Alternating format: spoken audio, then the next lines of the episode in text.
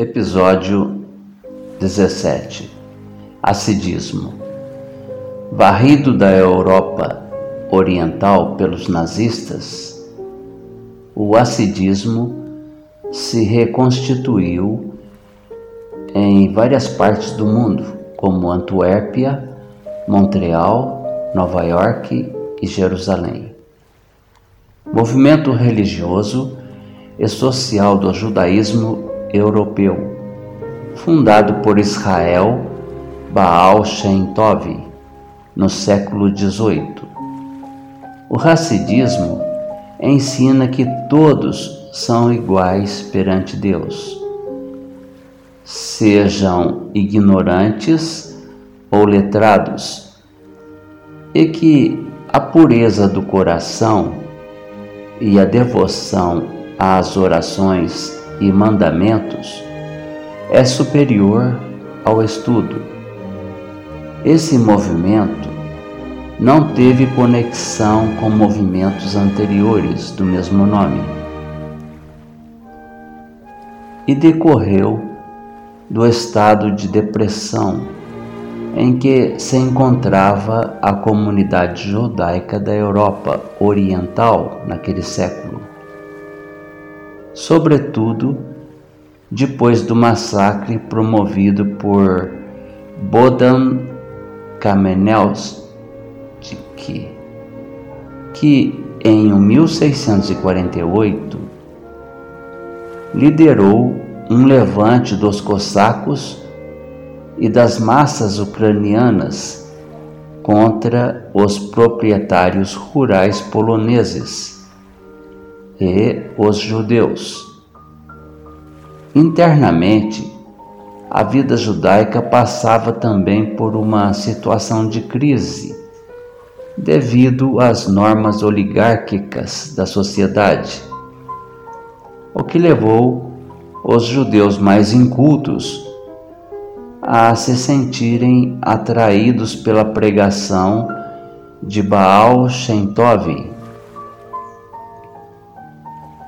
Embora baseado na Cabala, o ascedismo volta-se essencialmente para a moralidade e a religião. O conceito de Deus compreende toda a criação, incluindo a matéria inorgânica e a vida vegetal, animal e humana. Mas a realidade perceptível pelo homem é apenas a capa da divindade.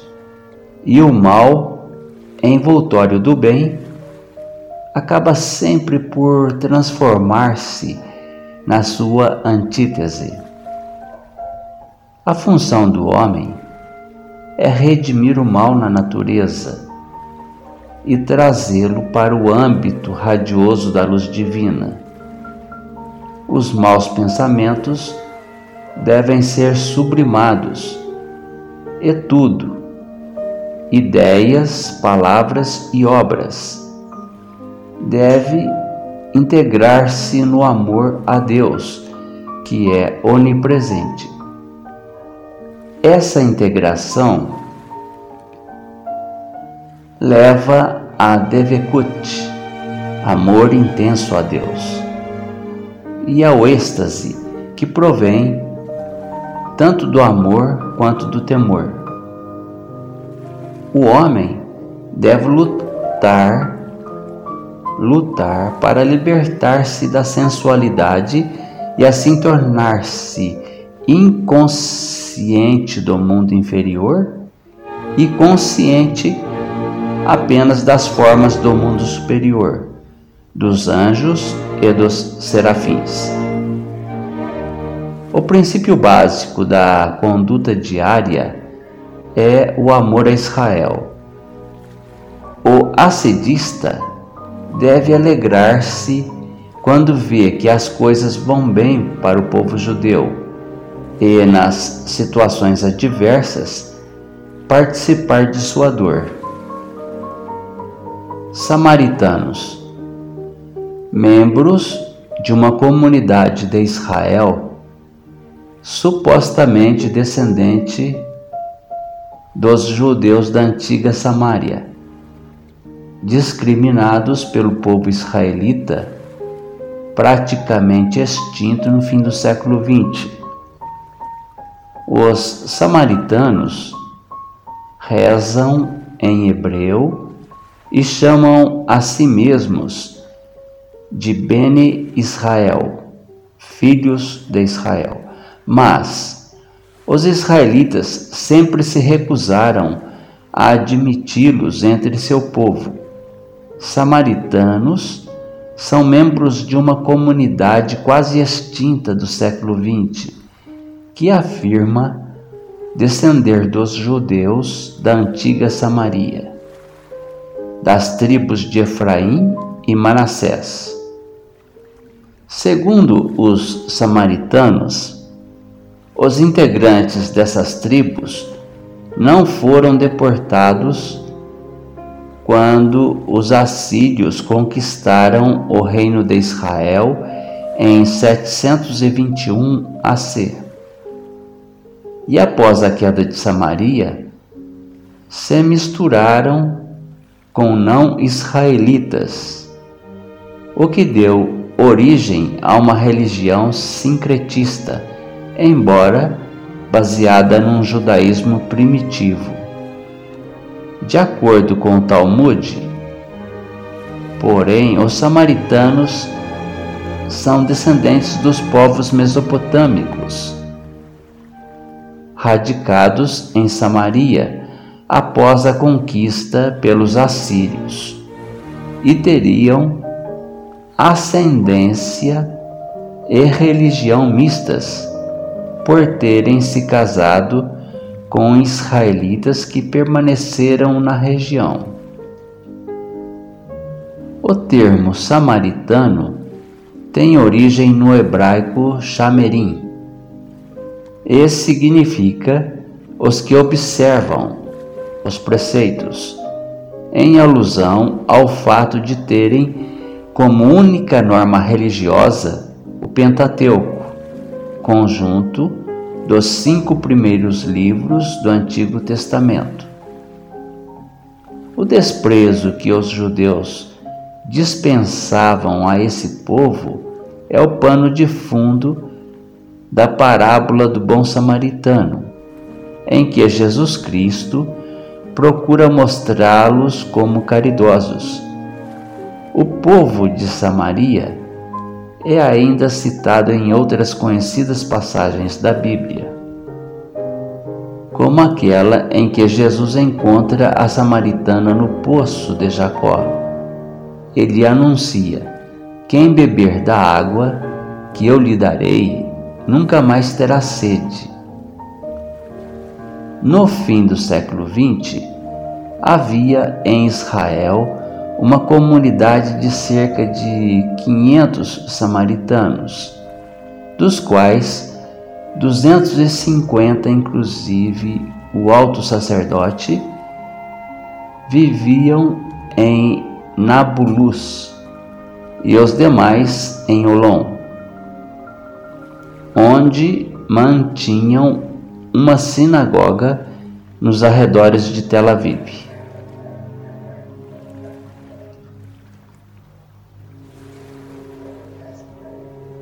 Sionismo movimento político e religioso surgido na Europa no século XIX com o objetivo de criar um Estado independente para os judeus. Suas bases são lançadas em 1896 pelo escritor judeu-húngaro Theodor Ers, 1860-1904. No livro O Estado Judeu, Der Judenstaat, no Congresso Mundial Sionista, realizado na Basileia, na Suíça, em 1897, é aprovado um programa para a formação do novo Estado. Em 1917, o chanceler inglês Lord Balfour admite a formação na Palestina então protetorado inglês, de uma assembleia judaica. Judeus de diversas partes do mundo, principalmente da Europa Oriental, onde é forte o antissemitismo, instalam-se na região, na qual compram terras e formam colônias. Em 1947, sem consultar os árabes que vivem na região, a ONU declara que os judeus têm direito a uma pátria. Estabelece 54% do território palestino para a criação de um Estado judeu. Os árabes protestam, mas o Estado de Israel começa com o território de 75% da Palestina, um terço a mais do que a ONU, sem consultar os árabes, estipulara. Começaram as expulsões dos palestinos de suas terras. Em 1964, no Cairo, os países árabes criam a Organização para a Libertação da Palestina, OLP.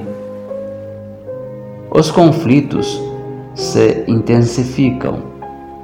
Em 1967, Israel anexa para si outra parte do território palestino, a península do Sinai, a faixa de Gaza, a Cisjordânia, as colônias de Golã e a zona oriental de Jerusalém. A ONU exige que Israel devolva as áreas aos palestinos mas não tem sua exigência acatada. Nos últimos anos, por interesses comerciais, as potências ocidentais forçaram Israel a reconhecer a necessidade de territórios autônomos para os palestinos e a respeitar uma autoridade que os represente. De um lado e do outro, há pessoas trabalhando pela paz, mas tanto Israel como os palestinos contam com grupos e organizações extremistas que favorecem a intensificação dos conflitos. O governo de Israel nega-se a cumprir acordos já feitos e os palestinos reagem como podem. Exigem a posse de lençóis freáticos indispensáveis para a sobrevivência em territórios quase desérticos. Pedem o retorno e a indenização dos refugiados palestinos que vivem em campos de concentração na fronteira de Israel com a Jordânia, Líbano e Síria, e insistem no respeito às resoluções da ONU que decidiu ser justo que o Estado palestino ocupe 44% do território onde hoje é Israel. Talmud. Em sua dispersão pelo mundo, os judeus mantiveram a unidade religiosa e social graças ao Talmud, cujo texto, o mais respeitado das Sagradas Escrituras, exerce uma influência ainda mais evidente por incluir leis, tratados, disposições e normas para regular a vida do povo. O Talmud, segundo a terminologia adotada na edição de Basileia, 1578-1581, compreende a Mishnah, conjunto de toda a lei oral admitida, e o Gemara, aprendizado ou ensino em aramaico, conjunto de comentários feitos por doutores da lei sobre a Mishnah e outras coletâneas de leis orais. No século XX, muitos estudiosos da literatura talmúdica retomaram a designação primitiva que denominava Talmud apenas o livro dos comentários. Talmud, Torá, estudo da lei em hebraico, é a expressão que designa o estudo religioso judaico em geral e, em especial, o estudo talmúdico. Mishnah, versão oficial da lei oral judaica, a Mishnah foi compilada durante dois séculos por numerosos rabinos chamados Tanaim, professores, e finalizada por Judá Anazi no século III da era cristã. A Mishnah divide-se em seis grandes seções temáticas ou ordens. Sedarim, que contém ao todo 63 tratados, cada qual dividido em capítulos. As seções versam sobre agricultura e as leis religiosas a ela relacionadas, cerimônias e festividades, mulheres e vida conjugal, infrações à lei civil e criminal e danos causados ao próximo, culto religioso, objetos rituais e sua purificação, bem como a da comida e das pessoas.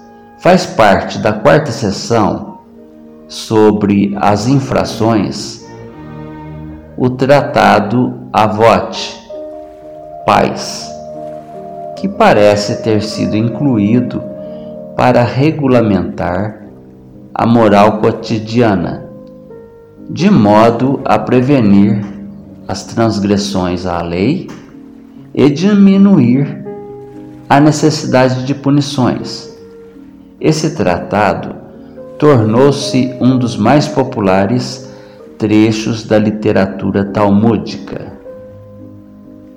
Guemará, as duas grandes escolas rabínicas, a de Jerusalém e a da Babilônia, produziram cada uma um Guemará. Embora os dois grupos se remetessem a mesma Mishnah e se consultassem entre si, os textos finais são diferentes. O palestino é escrito no dialeto aramaico ocidental e o babilônio no oriental. O primeiro é mais conciso e, não tendo sido submetido a uma redação final, Muitas discussões estão incompletas. Suas explicações tendem à interpretação literal dos textos da Mishnah. O Guemará babilônio é mais extenso e desfruta de maior prestígio. Alguns dos conceitos jurídicos que apresenta denotam a influência das leis da Pérsia, que na época dominava a Babilônia. Nenhuma das duas versões do Guimará comenta todo o conteúdo da Mishnah. Alguns comentários nunca chegaram a ser concluídos e outros provavelmente se perderam. O estudo nas antigas academias foi, em princípio, conduzido oralmente. O Talmud de Jerusalém foi compilado nas escolas palestinas de Tiberíades e Cesareia entre os anos 350 e 400. O Talmud babilônio foi redigido entre os anos 500 e 650. O texto é apresentado sempre da mesma maneira, um enxerto da Mishnah a ser discutido e compilado, seguido de comentários, análises e interpretações a ele pertinentes.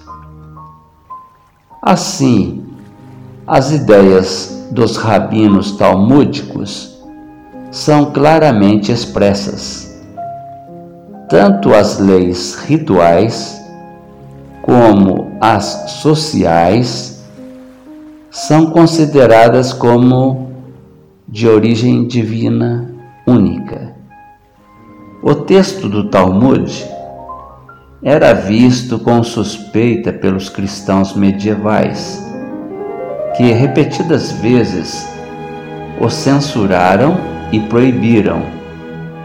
Existiram poucas traduções, pois o Talmud interessava apenas aos judeus, que preferiam lê-lo no original.